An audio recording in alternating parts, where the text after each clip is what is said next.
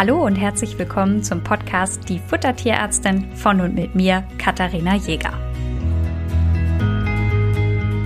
In der heutigen Folge wollen wir ein bisschen in das Thema Deklaration eintauchen. Also vor allen Dingen wollen wir uns anschauen, wenn in einer Deklaration drin steht Fleisch und tierische Nebenerzeugnisse. Was bedeutet das eigentlich genau? Was versteckt sich dahinter? Und welche Produkte gehören dazu? An dieser Stelle eine kleine Triggerwarnung. Es geht natürlich heute viel um das Thema Fleisch, aber auch kurz um das Thema Schlachtung. Wenn ihr euch damit nicht so wohl fühlt oder ähm, ja, dann hört die Folge vielleicht nicht an, nur dass ihr das wisst, dass das hier in der heutigen Folge auch thematisiert wird. Es ist so, dass Fleisch und tierische Nebenerzeugnisse vermutlich jeder von euch schon mal gehört oder gelesen haben wird, weil es einfach auf fast jedem Nassfutter mit drauf steht. Bei Trockenfutter nicht immer, da steht dann eher auch mal so Fleischmehl mit drauf. Und ich möchte aber jetzt einfach mal besprechen, was ihr davon erwarten könnt, was da eigentlich drin ist, ja, weil das ist ja sehr nebulös formuliert, wenn man so will. Und da gibt es auch den einen oder anderen Mythos und die wollen wir uns heute alle mal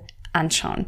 Zuallererst Fleisch ist Muskelfleisch. Ne? Also alles, was äh, Skelettmuskulatur ist, fällt darunter. Das Besondere an Muskelfleisch ist, dass es sehr hochverdaulich ist. Das heißt, dass die Proteine daraus den Hunden und Katzen besonders gut zur Verfügung stehen und damit ist es hochwertigeres Produkt als jetzt die tierischen Nebenanzeugnisse, die mitunter einen deutlich höheren Bindegewebanteil haben und damit sehr viel schlechter verdaulich sind. Und jetzt ist es so, wir haben in dem Thema äh, Nassfutter, also in der Folge Nassfutter schon mal über offene und geschlossene Deklarationen gesprochen. Wenn ich offen deklariere, schreibe ich auf Fleisch, ist 8% enthalten, Pansen 4%, Herz 3%, Leber 2% und so weiter und so fort. Wenn ich eine geschlossene Deklaration habe, kann ich ja bestimmte Produkte Produkte immer zu einer Gruppe zusammenfassen. Und oft wird diese Gruppe zum Beispiel als Fleisch und tierische Nebenerzeugnisse zusammengefasst. Und das bedeutet, dass nicht klar ist, wie viel Anteil jetzt auf Fleisch entfällt und wie viel jetzt auf tierische Nebenerzeugnisse. Was gehört denn jetzt überhaupt alles zu den tierischen Nebenerzeugnissen?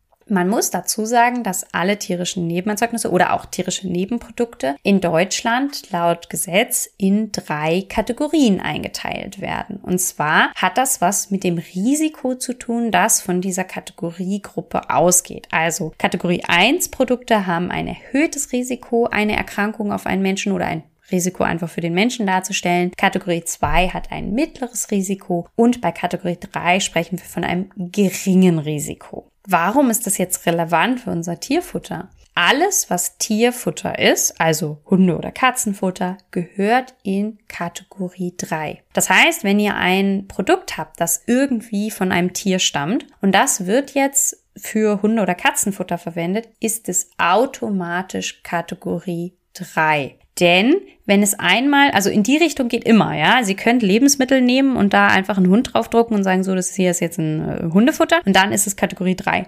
Andersrum ist es nicht möglich. Alles, was mal in Kategorie 3 war, darf nicht wieder zu einem Lebensmittel umfunktioniert werden.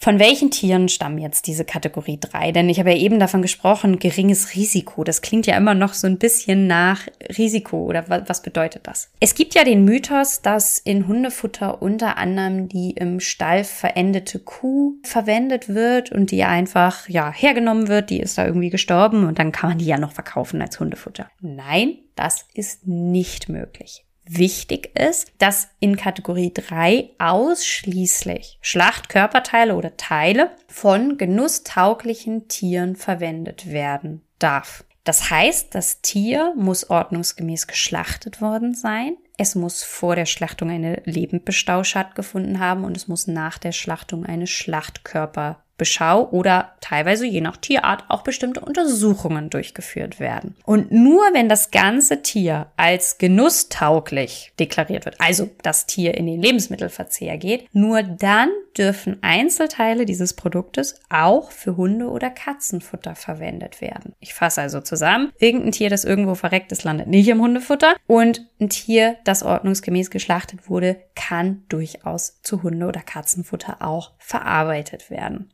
Warum werden jetzt manche Teile vom Tier für Kategorie 3 eingeordnet. Das können entweder Produkte sein, die wir als Menschen nicht essen. Dazu gehören Häute, Felle, Hörner, Füße, Schweineborsten, Federn oder auch Blut. Na, also das landet erfahrungsgemäß nicht bei uns auf dem, auf dem Teller. Das kann aber auch sein, dass wirtschaftliche Gründe eine Rolle spielen. Also wir Menschen können Pansen zum Beispiel essen. Und in manchen ähm, Kulturkreisen wird das auch gegessen. Es ist aber so, dass wir in Deutschland mehr Pansen produzieren, weil wir einfach die restlichen Teile des Rindes verwerten, als wir Pansen essen. Das heißt, wir haben im Endeffekt eine Überproduktion an Pansen. Und da ist es nur sinnvoll, die auch in Hunde- und Katzenfutter zu verwenden, um da einfach keine Überproduktion zu haben oder Produkte verwerfen zu müssen. Das heißt, Produkte, die wirtschaftlich nicht in der Menge verwendet werden können, die landen dann eben auch im Hundefutter.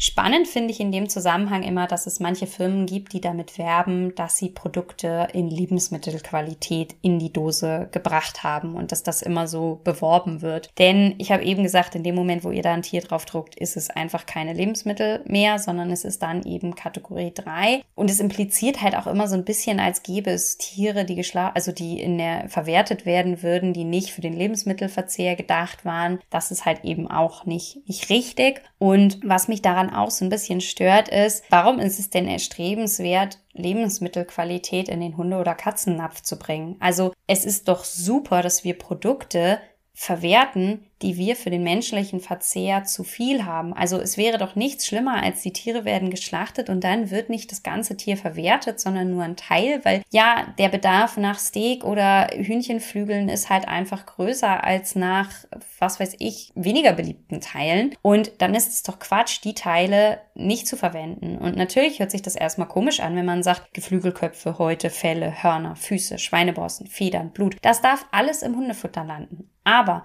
sind wir doch mal ehrlich, in, in dem Moment, wo das Ganze als Kauartikel deklariert wird, also eine getrocknete Haut, ein Ohren mit Fell habe ich gesehen in einem Laden, ihr könnt ganze Hörner kaufen, ihr könnt ganze Füße kaufen, es gibt ganze Beine zu kaufen, dass die nicht ganz sinnvoll sind wegen der Zahnfrakturen, die dadurch verursacht werden können, ähm, ist nochmal auf einem anderen Blatt geschrieben. Aber da ist es auf einmal in Ordnung, das zu vermarkten als Kauartikel. Aber wenn es dann zu einem Mehl verarbeitet wird und mitunter einfach im Trockenfutter Verwendung finden kann, ist es dann ein Problem?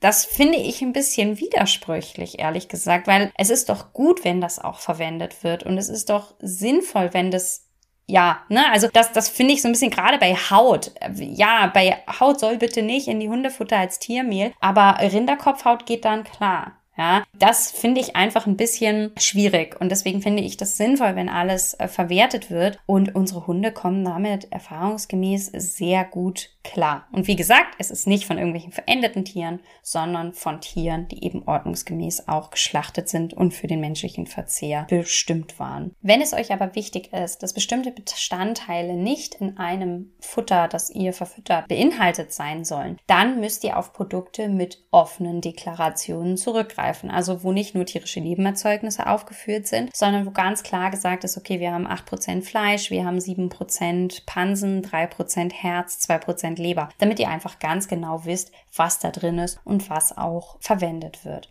Warum ist das Ganze so strikt reguliert und warum gibt es da so viele Regeln? Und das wird auch in Deutschland wirklich sehr streng kontrolliert, was wo wie landet und was wie entsorgt werden darf. Es hat was mit diesem Risiko zu tun und auch mit dem BSE-Ausbruch, den es vor mehreren Jahren beziehungsweise fast Jahrzehnten, muss man mittlerweile sagen, gegeben hat, weil das unter anderem etwas mit Fleischmehlen zu tun hatte und deswegen wird da sehr streng drauf geachtet, die Kategorisierung sehr gut eingehalten und im Endeffekt profitieren davon dann auch unsere Haustiere, weil einfach von falsch verwendeten Produkten immer ein Risiko für die menschliche Gesundheit ausgehen kann und deswegen da diese strenge Regulierung und auch die strenge Kontrolle.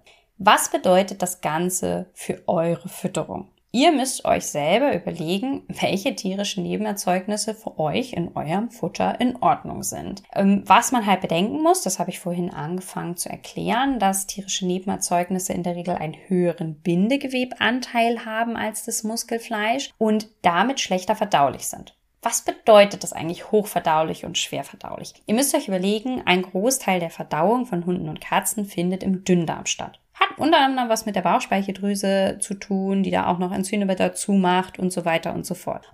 Alles, was jetzt nicht im Dünndarm verstoffwechselt wird, landet im Dickdarm. Und im Dickdarm hat der Hund eine große Anzahl an Mikroorganismen und die Katze auch. Und diese Mikroorganismen zersetzen jetzt alles, was dort noch ankommt an Futterbrei. Wenn da jetzt noch sehr viel Material enthalten ist, weil die Produkte schlecht auseinandergebaut. Ihr könnt es euch so ein bisschen, ja, vielleicht ist das ein gutes Beispiel. Ihr stellt euch vor, ihr habt ein Lego-Haus gebaut und die Steine stecken ineinander. Dann kann man die Steine ja immer gut auch wieder auseinanderstecken und dann für andere Bauprojekte wieder neu verwenden. Wenn ihr euch jetzt aber vorstellt, ihr habt die ganzen Steine mit Sekundenkleber aneinander geklebt, weil ihr dachtet, das, ihr habt jetzt das perfekte Haus gebaut und ihr werdet es nie wieder auseinanderbauen, dann schafft ihr es auch nicht mehr, diese Steine auseinanderzubauen oder nur mit sehr viel Gewalt. Und so könnt ihr euch im Endeffekt hochverdaulich und schwerverdaulich vorstellen. Das heißt, bei hochverdaulich baut ihr einfach die Steine auseinander, könnt die für andere Projekte benutzen und habt überhaupt kein Problem daran zu kommen. Und schwerverdaulich bedeutet aber, dass eben das sehr viel fester ist und sehr viel schwieriger ist, das Ganze auseinander zu basteln. Und dann kommen aber im Dickdarm Mikroorganismen, die den perfekten Kleberlöser haben und sagen, so, jetzt bauen wir das hier alles mal auseinander. Und es kann dadurch zu einer Fehlbesiedelung von Mikroorganismen kommen. Und da ist es dann so, dass der Konsequenz immer so ein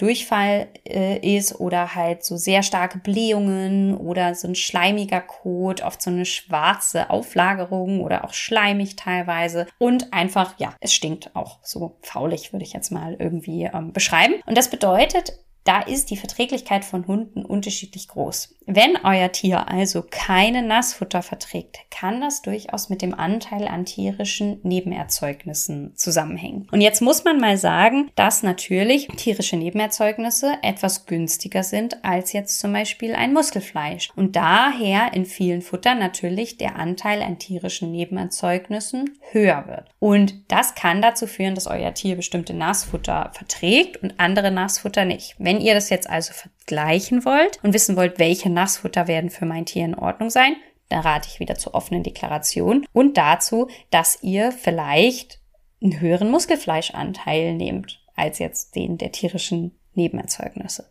Übrigens, bestimmte Erkrankungen sollen bitte vollständig auf die Verwendung von tierischen Nebenerzeugnissen verzichten. Und zwar sind es Leberpatienten, Nierenpatienten, Pankreaspatienten oder auch ja, Hunde und Katzen mit langfristigen Magen-Darm-Problematiken. Einfach wegen der erhöhten Bindegewebanteile. Es ist jetzt so, dass es natürlich auch Innereien gibt oder beziehungsweise Sachen, die nicht direkt als Fleisch deklariert sind. Also zum Beispiel das Herz ist trotzdem einem Muskelfleisch vergleichbar. Ja, also Muskelfleisch ist nicht immer nur Fleisch, sondern auch Herz oder Zunge oder beim Huhn auch der Muskelmagen, der ist auch ein einziger Muskel, sind auch im Muskelfleisch zu beachten. Alles andere ist eher schwer verdaulich. Ich hoffe, ihr konntet davon was mitnehmen und wir werden nochmal gezielt darüber reden, ähm, Fleisch, welches Fleisch kann man verwenden, welche Tierarten sind geeignet, wer sollte welche Tierart verwenden und das kommt dann aber nochmal separat. Heute war es mir einfach wichtig, auf die gesetzlichen Hintergründe einzugehen. Ich sage bis dahin. Ihr wünscht euch noch mehr Fakten zum Thema Ernährung für Hund und Katze? Schaut doch gerne bei Instagram bei uns vorbei, die Futtertierärztin.